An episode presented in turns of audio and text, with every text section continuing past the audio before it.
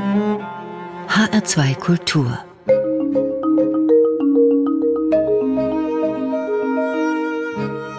Doppelkopf Heute am Tisch mit Evelyn Meining, Intendantin des Würzburger Mozartfestes. Gastgeber ist Andreas Bomba. Wolfgang Amadeus Mozart hielt sich zweimal in Frankfurt auf. Er gab zuerst an der Orgel der Katharinenkirche, dann im Oktober 1790 aufsehenerregende Konzerte. In Würzburg trank Mozart auf der Durchreise 1790 nach Frankfurt mal Kaffee. Zu Würzburg haben wir unseren teuren Magen mit Kaffee gestärkt. Eine schöne, prächtige Stadt, schrieb er nach Hause.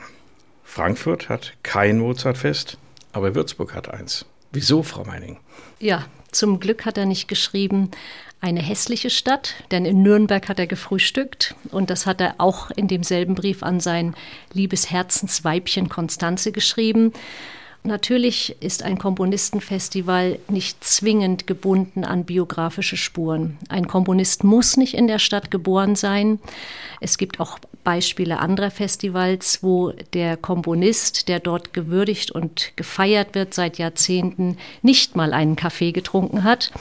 Und um es auf eine kurze Formel zu bringen, würde ich zum Eingang sagen, dass es eine geistgeprägte Wahlverwandtschaft ist. So hat es Eugen Jochum gesagt nach der Wiedereröffnung des Mozartfestes nach dem Zweiten Weltkrieg. Und äh, als kurze Formel, glaube ich, genügt das am Anfang. Eugen Jochum war damals Chefdirigent des Sinfonieorchesters des Bayerischen Rundfunks, in dessen Einzugsbereich, in dessen Sende Gebiet, so sagt man ja, Würzburg liegt. Wenn Sie sagen, Frau Meining, Wiedereröffnung nach dem Zweiten Weltkrieg, dann heißt es ja, das hat es vorher schon gegeben, vor dem Zweiten Weltkrieg, genauer 1921 gegründet. Im Jahre 2021 fand die 100-Jahr-Feier statt. Das war drei Jahre nach dem Ersten Weltkrieg. Gründung eines Mozartfestes in Würzburg. Wie kam es dazu? Genau, jetzt kommen wir zu den echten, wahren Gründen, warum in Würzburg dieses Mozartfest eine Heimat gefunden hat. 1918 ist die Monarchie gestürzt worden, der letzte deutsche Kaiser dankte ab und die Stadt hat ein Schloss. Ein Stadtschloss äh, in schönster barocker Pracht vom Architekten Balthasar Neumann erbaut, ausgemalt mit Fresken, weltberühmten Fresken von Giovanni Tiepolo. Dieses Schloss stand plötzlich leer. Der da war Fürst vorher der Fürstbischof drin, also kein Kaiser, sondern der Fürstbischof, der bis 1918 tatsächlich da residierte. Und mit der Abdankung wurde er aus dem Schloss vertrieben und die neue Räterepublik hat überlegt, was tun wir jetzt mit diesem Schloss und das Volk wollte hinein. Die wollten auch endlich mal dieses Schloss sehen und erleben. 1920 jährte sich die Grundsteinlegung zum 200. Mal und es gab eine Tagung von Kunsthistorikern in diesen Räumen, in den Prachträumen der Würzburger Residenz, die überlegt haben, was sie jetzt machen können mit diesem Gebäude, mit dem Schloss und befanden, dass es äh, gemeinnützigen Zwecken zukommen soll. Bei der Gelegenheit dieser Tagung wurde ein Konzert gegeben. Es wurden Streichquartette aufgeführt und wohl soll ein Streichquartett von Mozart die größte Wirkung gehabt haben. Und man sagte, die Musik von Mozart passe ideal in diesen Rahmen des Kaisersaals. Zeitgleich kam ein ehrgeiziger Künstler, Hermann Zilcher, nach Würzburg und übernahm die Leitung, die Direktion des Staatskonservatoriums für Musik. Dieser Hermann Zilcher begann 1921 in den Räumen der Residenz eine Musik- und Theaterwoche aufzuführen. Das bedeutendste Konzert in dem Reigen dieser Veranstaltung, dazu gehörten auch äh, Sprechtheaterveranstaltungen, war ein Konzert mit der Motette Exultate Jubilate. Dort prägte er dann diese Worte von es sei eine innige Vermählung von Musik, Architektur und Farbe, wenn man in diesen Räumen Musik von Mozart mhm. spielt. Es sei, als würde er mit dem Taktstock die Ornamente nur nachzuzeichnen brauchen. Und damit war der Grundstein gelegt für das Mozartfest. Weiß man denn, wie das ankam? Also ich komme nochmal drauf zurück. Drei Jahre nach dem Ersten Weltkrieg, ganz bewusst, also die Städte lagen nicht in Trümmern, da waren eher die Menschen traumatisiert die zurückkehrten und die Hinterbliebenen derer, die nicht zurückkehrten. Und dann drei Jahre später Mozart, den man ja gerne auch als heiteren Komponisten sieht, dessen Tiefes sich verbirgt unter einer Oberfläche, die man durchaus auch genießen kann. Wie war das? Ja, das ist die entscheidende Dimension, würde ich sogar sagen, dass die Menschen einen Ort gesucht haben, der zu tun hat mit Verdrängung einerseits. Sie haben gesagt, Sie waren schwer traumatisiert nach den Ereignissen des Ersten Weltkrieges, mit Zuflucht, mit Sehnsucht. Und all diese Aspekte haben wir ganz stark auch wiedererlebt nach dem Zweiten Weltkrieg. Die Rolle der Musik in Krisenzeiten, das haben wir auch jetzt erlebt, mhm. 2020 und 2021. Insofern ist das eine ungewollte Wiederholung von geschichtlichen Ereignissen, dass wir fragen können, welche Kraft hat Musik eigentlich, wenn Menschen sich in existenziellen Krisen befinden? Dieses Mozartfest wurde so enthusiastisch angenommen von den Menschen, die so vieles verloren hatten, auch an Lebensfreude und Hoffnung. Und es ist ganz erstaunlich, dass nach beiden Weltkriegen der Verdrängungsmechanismus sich so stark niedergeschlagen hat. Also mit großer Begeisterung wurden Tanzveranstaltungen wahrgenommen. Es wurde im Hofgarten getanzt, nach dem Zweiten Weltkrieg sogar vor den ausgebrannten Flügeln des Schlosses. Und es kamen tausende Menschen geströmt und haben eben etwas gefunden in der Musik, was Hermann Hesse Anfang der 20er Jahre in sein Tagebuch notiert hat. Mozart, das bedeutet, die Welt hat einen Sinn. Das ist für Kultur- und Musikfreunde ein schönes Wort, über das man viel nachdenken kann. Sie, Frau Meining, widmen sich nun professionell diesem Festival. Sie können dieses Wort immer gerne zitieren, weil es eben so inhaltsschwer ist. Aber für die tägliche Arbeit ist es, glaube ich, äh, besser, wenn man sich an die Realien hält. Also wenn man sich ständig mit Mozart beschäftigt. Hat man das dann vor Augen? dass diese Musik den Menschen viel geben kann oder ist der Betrieb viel pragmatischer? Tanzen Sie noch, bevor Sie eine Konzertentscheidung treffen, um das mal das Wort aufzugreifen? Vielleicht innerlich. Also es ist eine Mischung. Natürlich muss man sich der Größe der Aufgabe jeden Tag bewusst sein und gleichzeitig ist es ganz viel Pragmatismus, der einen täglich am Schreibtisch immer wieder einholt. Meine Motivation ist doch ganz stark geprägt von diesem Privileg, sich mit so großartiger Musik beschäftigen zu können. Und es ist ja nicht nur die Musik allein, sondern es sind die existenziellen Inhalte dahinter. Warum ist dann Mozart 250 Jahre nach seiner Lebenszeit immer noch so interessant für uns? Warum ist es nicht nur ein Museum, auf das wir zurückblicken wie in ganz vergangene Zeiten? Warum sagen dann Künstler wie Kit Armstrong oder Tabea Zimmermann, dass die Musik so frisch ist und so aktuell wie vor 250 Jahren. Tabea Zimmermann zum Beispiel hat gesagt, bei Mozart kommt man an kein Ende und ohne ihn nicht aus. Mozarts Musik hat, das haben Sie auch vorhin gesagt, beides. Es hat diese Heiterkeit, manchmal ist es auch eine scheinbare Heiterkeit, und es kennt aber auch die Abgründe, die Tiefen und den Schmerz. Und weil all das in Schichtungen in seiner hochkomplexen Musik drin steckt, können wir so viel in ihm finden. Und wenn wir seine Zeit befragen, das 18. Jahrhundert, finden wir all die Themen, die heute auch noch relevant sind, wenn wir als Mozartfest eben thematisch uns präsentieren mit einem Jahresmotto haben wir in einer Saison gefragt nach der Epoche der Aufklärung. Das war die Zeit von Donald Trump mit Verklärung, Lügerei, Fake News zum Beispiel. Oder wir haben nach Mozarts Europa gefragt. Das war ausgerechnet das Jahr, als Großbritannien, England äh, aus der EU ausgetreten ist, den Brexit erklärt hat. Also was ist ein Europa ohne Grenzen und mit Grenzen? Also wir finden sehr viel in Mozarts Zeit was seine Musik ja spiegelt. Denn jede Musik ist ja zeitgebunden, auch wenn sie überzeitlich wirkt, wenn sie von einem Genie wie Mozart ist. Und das macht das Mozartfest vollkommen gegenwärtig. Jetzt kommen wir zur ersten Musik, die Sie ausgesucht haben. Ja, was könnte man anders aussuchen als die kleine Nachtmusik? Das ist eher Unterhaltungsmusik, vielleicht der heitere Mozart. Das hat auch was mit dem Mozartfest in Würzburg zu tun.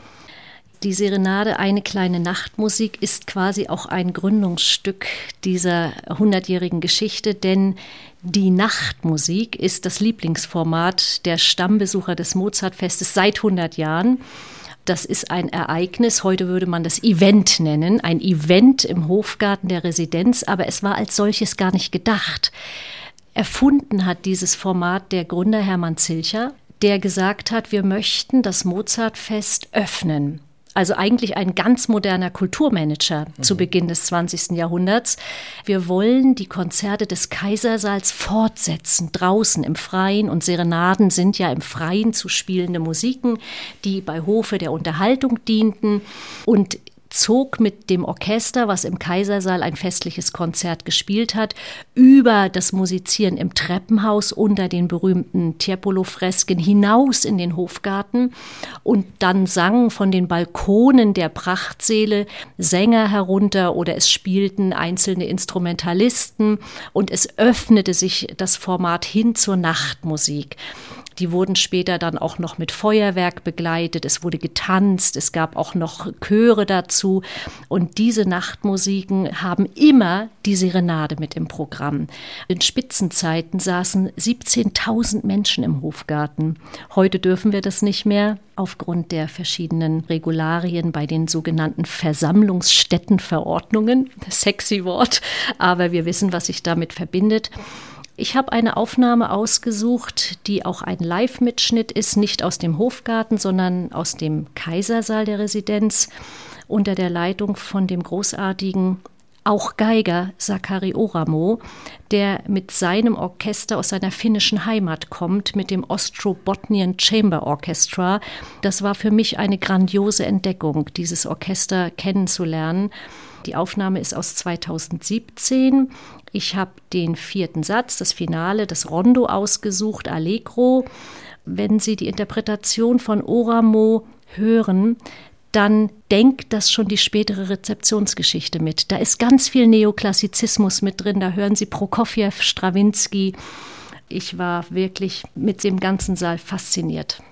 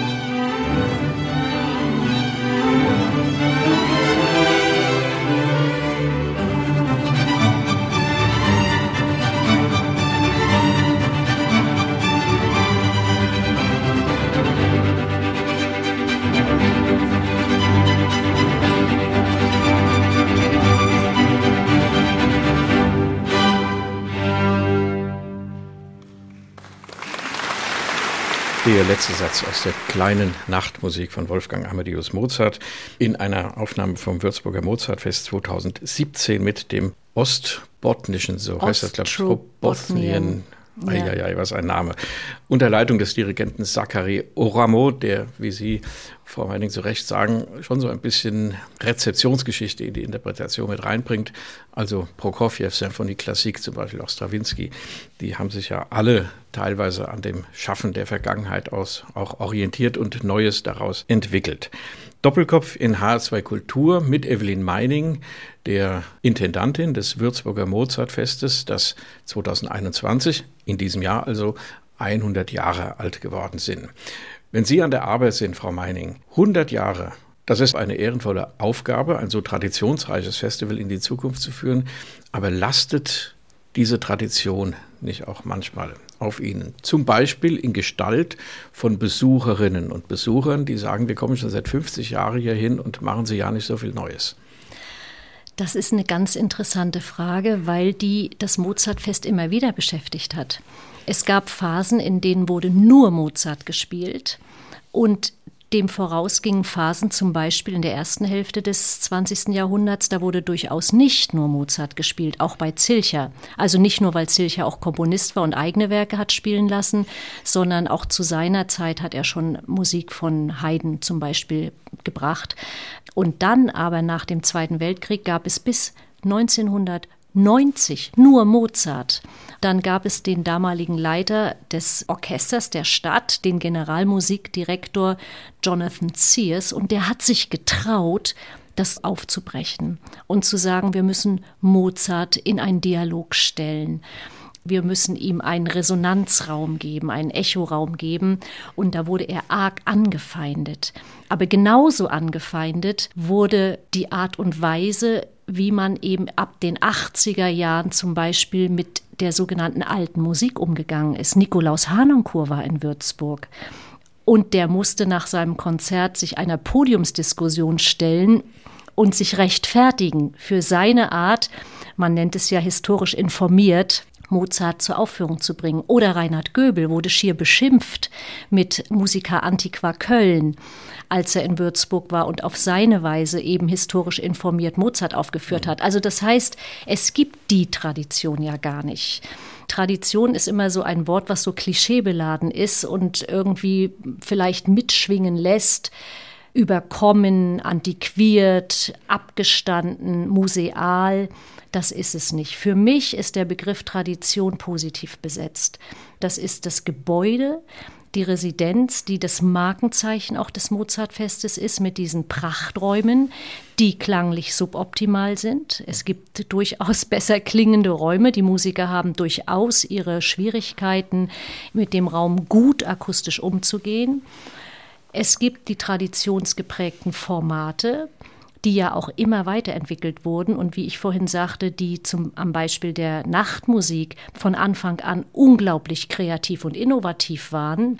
Und in diesem Sinne entwickeln wir Formate weiter. Und es gibt natürlich den roten Faden Mozart. Der ist so vielgestaltig, dass da nichts Abgestandenes dran erkannt werden kann. Dann gab es die Entwicklungen, wie man mit Mozart umgeht. Als ich das Fest 2014 das erste Mal gestaltet habe, also mit meinem Antritt 2014, 2013 hatte ich eine große Gestaltungsmöglichkeit weil das auch eine Zeit war, als sich Festivals neu erfunden haben vielleicht. Also es war ein neues Bedürfnis in der Gesellschaft entstanden, kreativer mit ja. Musik umzugehen das in der meine Klassik. Frage, wo ich einhaken würde. Das Festival als solches, das Musikfest, ist ja etwas anderes als das städtische Konzerthaus etwas völlig anderes. Es hat beides auch seine Verdienste. Das Konzerthaus, das in Frankfurt zum Beispiel dem Museumsorchester, dem HR Sinfonieorchester eine Heimat ist, die spielen dort ihre Konzerte, aber es ist halt immer dasselbe Orchester. Da kommen andere Dirigenten, andere Solisten. Ein Festival ist eine Zusammenballung von Konzerten. Das ist mal eine Woche, mal drei Wochen oder vier oder fünf Wochen. Ist ganz egal. Das Rheingau-Festival dauert ein Vierteljahr. Da kommen ganz viele ganz viele Künstler, ganz viele Strömungen zusammen. Und da entsteht vielleicht eher was Neues. Ist das auch eine Rolle, eine Aufgabe der Festivals, kreative Formate und Umgangsweisen mit Musik zu erfinden? Ja, Festivals haben ja auch das Etikett, dass sie eine Sonderform des klassischen Musikbetriebs sein können. Also Festivals sind durchaus privilegiert in der Musiklandschaft, weil sie eben zeitlich konzentriert sind, weil sie sich inhaltlich konzentrieren können, weil sie auch eine Konzentration von Mitteln haben finanziellen und personellen Mitteln, die sich eben fokussieren auf eine geringe Zeitspanne im Jahr. Die müssen nicht wie ein Opernhaus oder Konzerthaus zehneinhalb Monate jeden Abend ein Angebot machen. Also es ist nicht die Grundversorgung, sondern es ist der Sonderfall der Klassik. Auch das ist eine Traditionslinie, dass ein Festival mindestens bei uns in Würzburg, sehr große Namen anbietet und gleichzeitig eine lokale Verankerung schafft. Das ist auch unverzichtbar. Also man kann ein Festival an einem Ort nicht glaubhaft, sinnvoll und akzeptiert gestalten, wenn man die lokalen Gegebenheiten unberücksichtigt lässt. Das ist ein großes Bedürfnis auch bei uns in der Programmgestaltung. Die Aufgabe eines Festivals ist es eben daraus das Beste zu machen. Ein Experimentierfeld von Formaten kann es sein, es kann aber nicht alles erfüllen. Und auch das sage ich mit großem Selbstbewusstsein, wenn die Anfragen kommen, mitunter aus der städtischen, aus der lokalen Politik, was wir alles tun für musikalische Bildung, äh, das Zauberwort Education. Ein Festival kann nicht alles abdecken. Wir haben eben in Würzburg kein eigenes Orchester. Manche Festivals haben das. Aber es gibt ja ein Theater mit einem hauseigenen Orchester und die haben auch einen Kostümfundus, die haben Maskenbildner. All das sind ja auch so Spielwiesen für Programme, die für Schulklassen und Kindergruppen geeignet sind. Unsere Bildungsarbeit in Würzburg spielt sich dann auf anderen Ebenen ab. Dafür zum Beispiel haben wir ein Mozart-Labor geschaffen. Das ist eine richtige Beobachtung, dass im Grunde vieles auf die Festivals geschoben wird, was sie alles tun sollen, was in den Initiativen vor Ort, die installiert sind, die institutionalisiert sind, vielleicht nicht in genügendem Maße geschieht. Lassen Sie uns da weitersprechen nach der nächsten Musik, an der wir schon angelangt sind. Da haben Sie mir aufgeschrieben, und das müssen Sie mir und den Hörerinnen und Hörern jetzt erklären.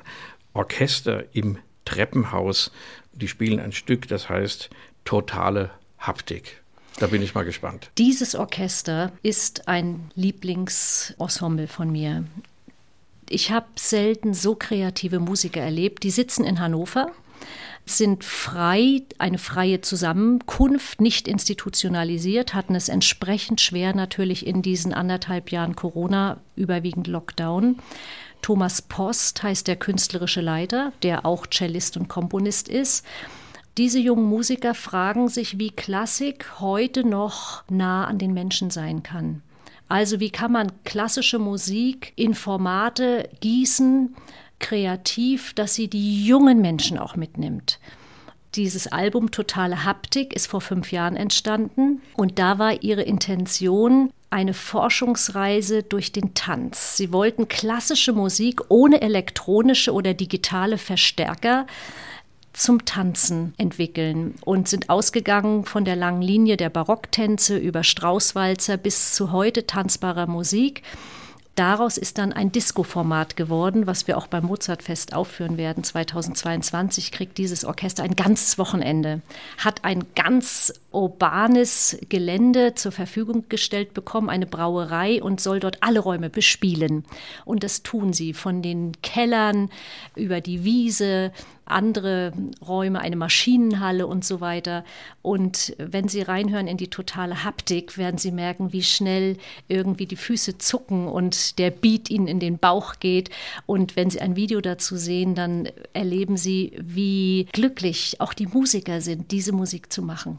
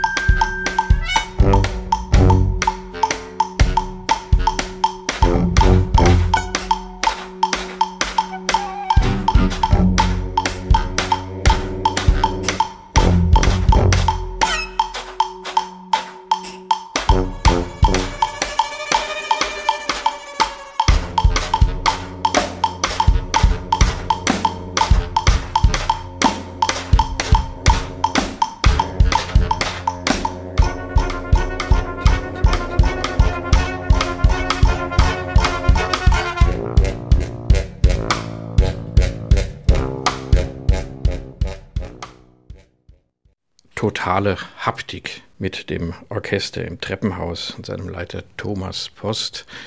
Evelyn Meining hat es uns angepriesen, die Intendantin des Mozartfests in Würzburg, zu Gast heute in Doppelkopf in H2 Kultur und hat uns auch schon verraten, dass diese Truppe 2022 ein ganzes Wochenende eine alte Brauerei bespielen kann. Evelyn Meining, wir haben Corona angesprochen. Wir könnten da jetzt sehr viel drüber sagen, über die Bewältigung der Pandemie durch die Politik, über die Rolle, die die Kunst und Kultur gespielt hat oder besser gesagt nicht spielen durfte. Ich habe immer noch das Wort des bayerischen, ja, Ihres bayerischen Ministerpräsidenten im Hinterkopf, von dem Freizeitvergnügen, auf das wir jetzt mal verzichten können. Corona hat uns verändert und wird den Konzert, den Kultur, den Musikbetrieb insgesamt auch verändern. Was meinen Sie? Was kommt, was bleibt? Wird alles wieder so wie früher? Sicher nicht. Also es ist zutage gefördert worden, was unter der Oberfläche sowieso da war. Die Verteidigungshaltung der Kunst ist zutage gefördert worden, dass es nicht selbstverständlich ist, dass klassische Musik einen so hohen Stellenwert hat, wie wir immer geglaubt haben oder uns eingeredet haben. Es gibt 1,6 Millionen Kulturschaffende in Deutschland. Ist wirklich Platz für alle auf diesen Bühnen. Also wir sind ein an Kultur wahnsinnig reiches Land. Das muss man auch ganz klar sagen. Und wenn wir klagen, klagen wir auf hohem Niveau. Also wir sind fantastisch ausgestattet mit unseren 130 Sinfonieorchestern, den über 80 Opernhäusern, den fast 600 Festivals, die nur Klassikfestivals, nur Klassikfestivals, ja, ja. die gezählt werden. Das sucht seinesgleichen. Das gibt es nirgendwo auf der Welt so. Aber Künstler aus aller Welt wollen ja auch hier ihr Geld verdienen. Das darf man dann eben nicht vergessen. Es sind ja nicht nur die Absolventen der 24 deutschen Musikhochschulen, die bei den Orchestern und in den Chören ihre Probespiele und Vorsingen machen, sondern in der Konkurrenz stehen ja ganz viele andere, die aus anderen Ländern kommen. Ich glaube, dass das Zeichen, dass das Publikum nicht so geströmt kommt jetzt, wie wir uns das alle erwartet hatten, sehr ernst genommen werden muss. Was ist falsch an dem, was wir tun?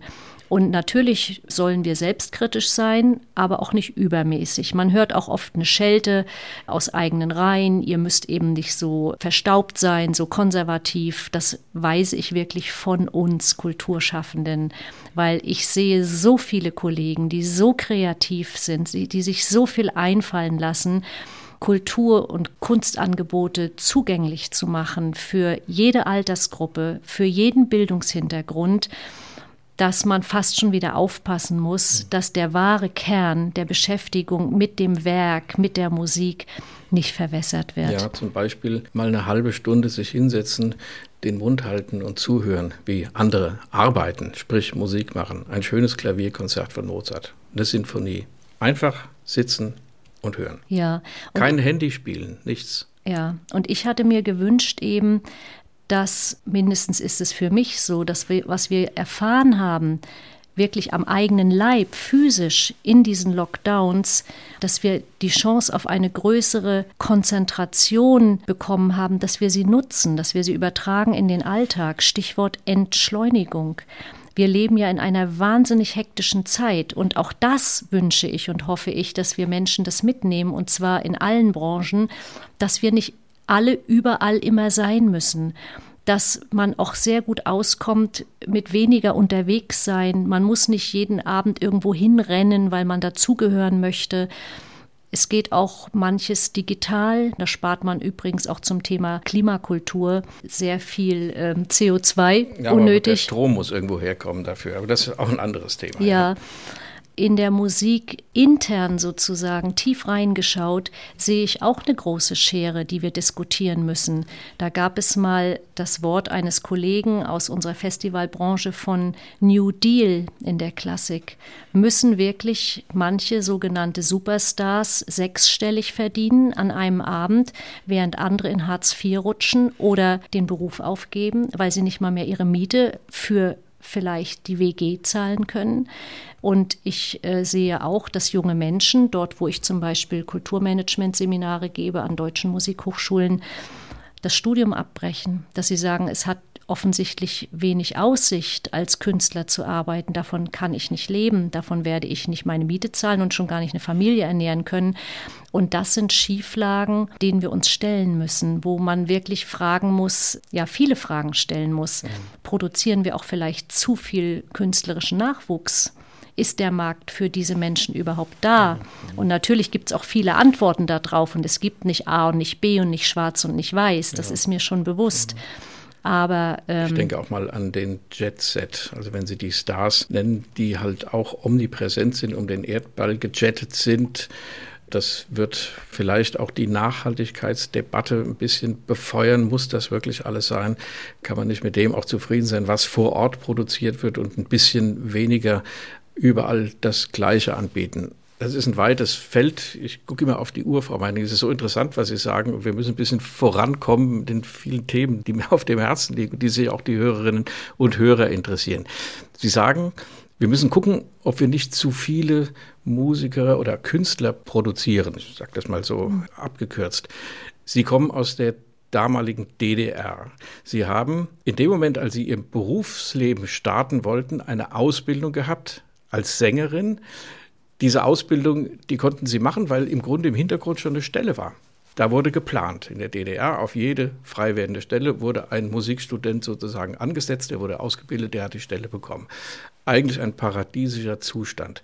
Das war 1990. Sie wollten an der Semperoper in Dresden im Chor mit Soloverpflichtungen anfangen und dann kam die Wende weites Thema, aber trotzdem kurz vielleicht, wie haben Sie das erlebt und wie haben Sie sich dann entschieden, weiterzumachen? Ja, die Wende kam im Herbst 89 und da haben wir auf der Bühne gestanden und Beethovens Fidelio zur Premiere gebracht. Am 7. Oktober, am Tag der Republik, der DDR-Gründung. Und ähm, Christine. Ausgerechnet, Fidelio. Ausgerechnet, ja. den Freiheitschor, den Gefangenenchor.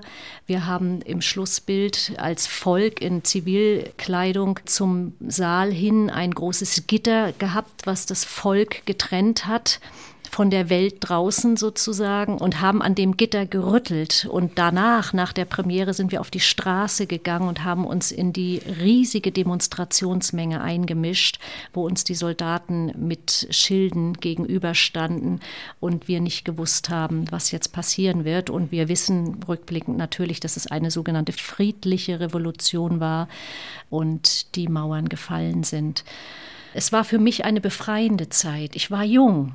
Ich war 1989 23 und habe das Privileg genossen, ungestört und unabhängig von finanziellen Möglichkeiten in der Familie ein Musikstudium machen zu können. Wir sind drei Kinder in der Familie gewesen, alle haben ein Hochschulstudium gemacht. Das war eine sehr komfortable Situation und ich hatte mein Examen in der Tasche und nun stand mir die Welt offen. Ich habe dann für zwei Jahre den Vertrag erfüllt, hatte aber die Chance, jetzt mein Leben frei zu gestalten. Die Planwirtschaft war wunderbar. Man hat sein Examen nur dann bekommen, wenn man den ersten Arbeitsvertrag unterschrieben hat. Das Studium war teuer. Das ist ja auch heute noch sehr teuer. Das Musikstudium, muss man mal sagen, ist das teuerste Studium überhaupt durch den hohen Anteil von Einzelunterricht. Mhm. Ja, und ich bin dann hinaus in die Welt gegangen. Ich habe dann ja in Hamburg Kulturmanagement studiert und Aber wurde diese Entscheidung, wegzugehen aus Dresden, aus der, ich nenne es mal, immer noch privilegierten Situation, einen Arbeitsplatz zu haben, der nicht weggebrochen ist, aber kein Industriearbeitsplatz, nichts exportorientiertes, worunter die Bevölkerung ja damals sehr gelitten hat, dass so viel weggebrochen ist, die Künstler nicht, an so großen Häusern nicht. Warum die Entscheidung dann doch in den Westen, wie man damals gesagt hat, in den Westen zu gehen? Für mich war es gar kein Gang in den Westen, sondern es war das Studium in Hamburg. Es war, hieß nicht, dass ich die DDR verlassen habe in dem Moment. Für mich, in meinen Gedanken oder in meinen Absichten. Aber ich habe diese neue Chance ergriffen, weil ich mich schon damals nicht ein Leben lang und auch in dem Moment nicht allein über meine Stimmbänder definieren wollte. Es war mir persönlich zu wenig. Ich wollte die Musikwelt kennenlernen, die über die DDR hinausging. Und wir waren ja trotzdem DDR.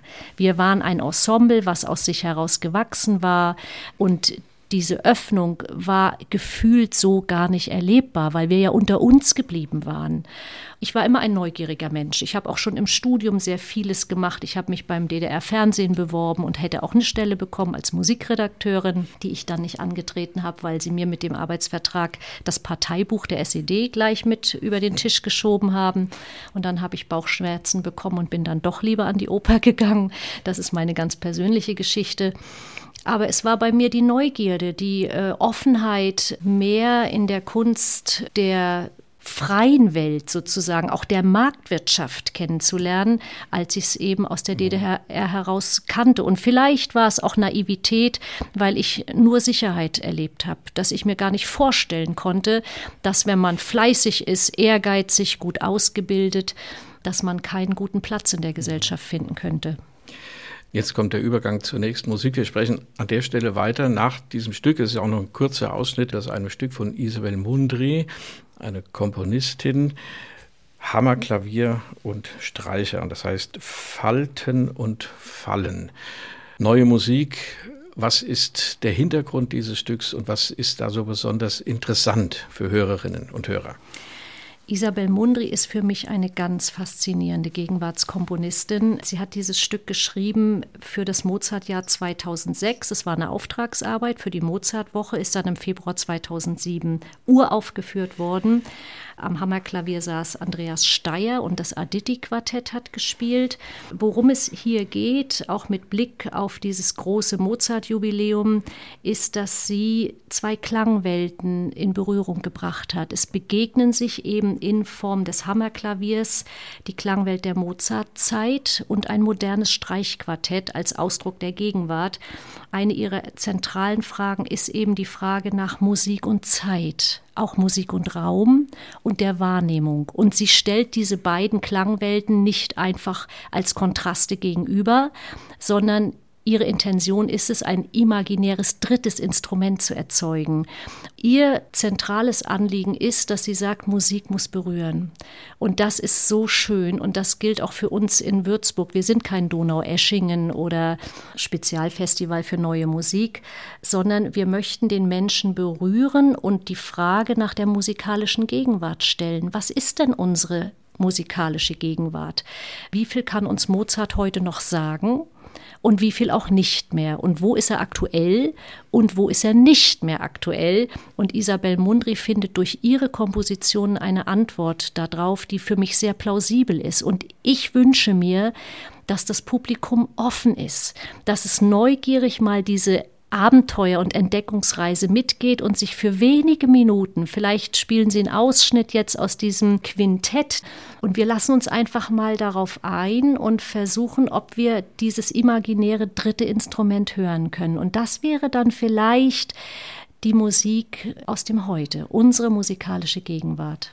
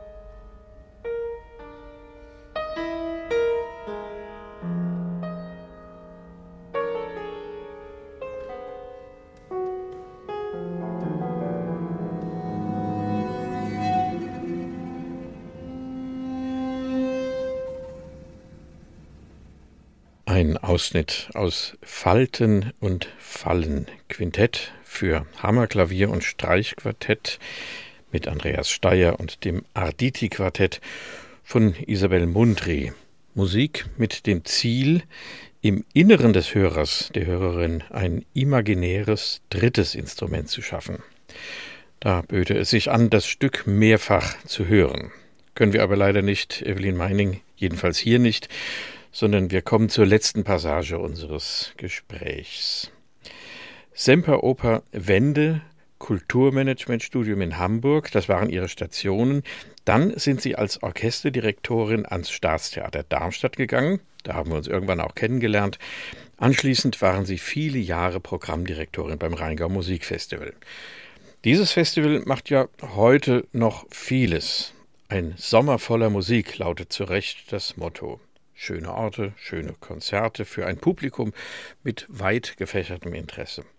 Was, Frau Meining, was ist leichter vom Konzept her? Ein Festival mit oder ein Festival ohne roten Faden? Mit oder ohne Komponistenschwerpunkt? Beides hat seine Berechtigung. Und natürlich sind die großen deutschen Festivals diese Flächenfestivals. Äh, Schleswig-Holstein, Mecklenburg-Vorpommern, Rheingau. Das sind Riesentanker, die im Fall vom Rheingau Musikfestival über elf Wochen 150, 160 Konzerte spielen an über 40 Spielstätten. Bei uns ist eine viel höhere Konzentration gegeben. Mich persönlich reizt das im Moment in dieser Lebensphase sehr viel mehr, denn ich war ja 13 Jahre im Rheingau Musikfestival. Das war eine sehr, sehr lehrreiche Zeit, eine erfüllte Zeit. Und es war alles richtig, auch zu der Zeit. Jetzt ist es so, dass diese Konzentration auf ein Thema nicht nur für mich als Programmgestalterin reizvoller ist, weil sie einfach mehr in die Tiefe geht und weil sie mehr aus dem Gegenstand, also aus der Beschäftigung mit dem Komponisten, der uns anvertraut ist, in meinem Fall Mozart, heraus Themen entwickeln lässt und ich die Musik darum gestalten kann, die Programme bauen kann, sondern weil ich auch glaube, dass es für das Publikum sehr viel sinnvoller und zielführender ist, wenn wir das Publikum nämlich in seiner Hektik dieser mhm. Zeit, wo alles anything goes, oberflächlich, schnelllebig, ja, das, zerfahren. Da, wieder, ja. da kommt es wieder. Wenn ich lese im Internet, Lesezeit drei Minuten. Offensichtlich traut man dem Publikum mehr nicht zu, mal ein Essay zu lesen, der umfangreicher ist und so weiter. Also in dieser Zeit, wo alles auseinanderbricht, wo die Menschen eigentlich orientierungslos sowieso sind durch die weltpolitischen Ereignisse, dass wir ihnen einen Raum bieten, sie einladen, für einen Moment in ihrem Leben, in dem Moment des Jahres, in der Saison im Juni in Würzburg oder an dem einen Abend, in einen Konzentrationsraum zu kommen und gemeinsam mit anderen Menschen sich auf eine Sache einlassen. Das ist gegeben bei einem solchen Festival, was eine solche aus dem Inhalt heraus begründete Konzentration auf ein Thema hat, einen Fokus setzt auf die gemeinsame Beschäftigung mit eben einem Komponistenbezug. Mhm.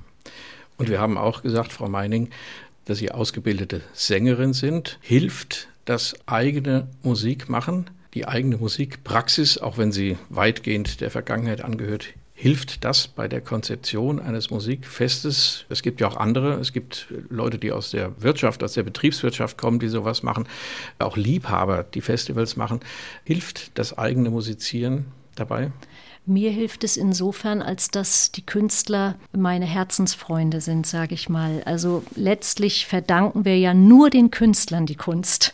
Also sie sind ja das Medium, die die Werke zur Aufführung bringen und für sie ein hohes Maß an Sensibilität zu haben durch die Identifikationsmöglichkeit, wie es ist, auf der Bühne zu stehen und was es bedeutet, an jedem Abend das zu leisten, was den Künstlern in der Klassik abverlangt wird, nämlich hochkomplexe Leistungen zu vollbringen im Live-Moment, das hilft mir sehr, dass ich mich in diese Lage hineinversetzen kann dass es doch, auch wenn es so glamourös erscheinen mag für das Publikum, wenn ein Künstler in toller Robe auf die Bühne kommt und alles nach großer Leichtigkeit aussieht, dass wir wissen, dass es äh, Schwerstarbeit eigentlich ist, was da vollbracht wird. Die entscheidenden Programme und Impulse entstehen auch aus den Zwiegesprächen mit den Künstlern heraus. Die entstehen ja nicht irgendwie durch mm, E-Mail-Angebote oder Agenturgespräche, sondern wenn man mit seinem Hintergrund als selbstkünstlerisch tätiger Mensch, auch wenn es lange zurückliegt, und wenn ich mich natürlich auf keinen Fall vergleichen möchte mit den Künstlern, die mhm. heute auf der Bühne stehen, aber doch ähm, ist es eine andere Gesprächsbasis, wenn wir gemeinsam am Tisch sitzen und über Programmkonzepte und Ideen nachdenken und das ausarbeiten. Da sind die bedeutendsten, die besten Programme entstanden. Dem Publikum heute möchte ich doch noch etwas zeigen aus unserer CD-Box mit unseren Live-Aufnahmen. Da habe ich die Motette Exultate Jubilate ausgesucht den Abschluss, das Alleluja in einer Aufnahme mit Diana Damrau aus dem Jahre 2001. Da war diese heute gefeierte Sopranistin Ensemblemitglied an der Oper in Frankfurt und sie sang das in Begleitung des HR Sinfonieorchesters, damals unter Leitung von Andrew Parrott. Meine Güte, ist lange her, aber eine wunderbare Sängerin. Vielen Dank, Evelyn Meining, für das Gespräch in Doppelkopf in H2 Kultur. Gastgeber war Andreas Bomber und meine Damen und Herren, vielen Dank fürs Zuhören.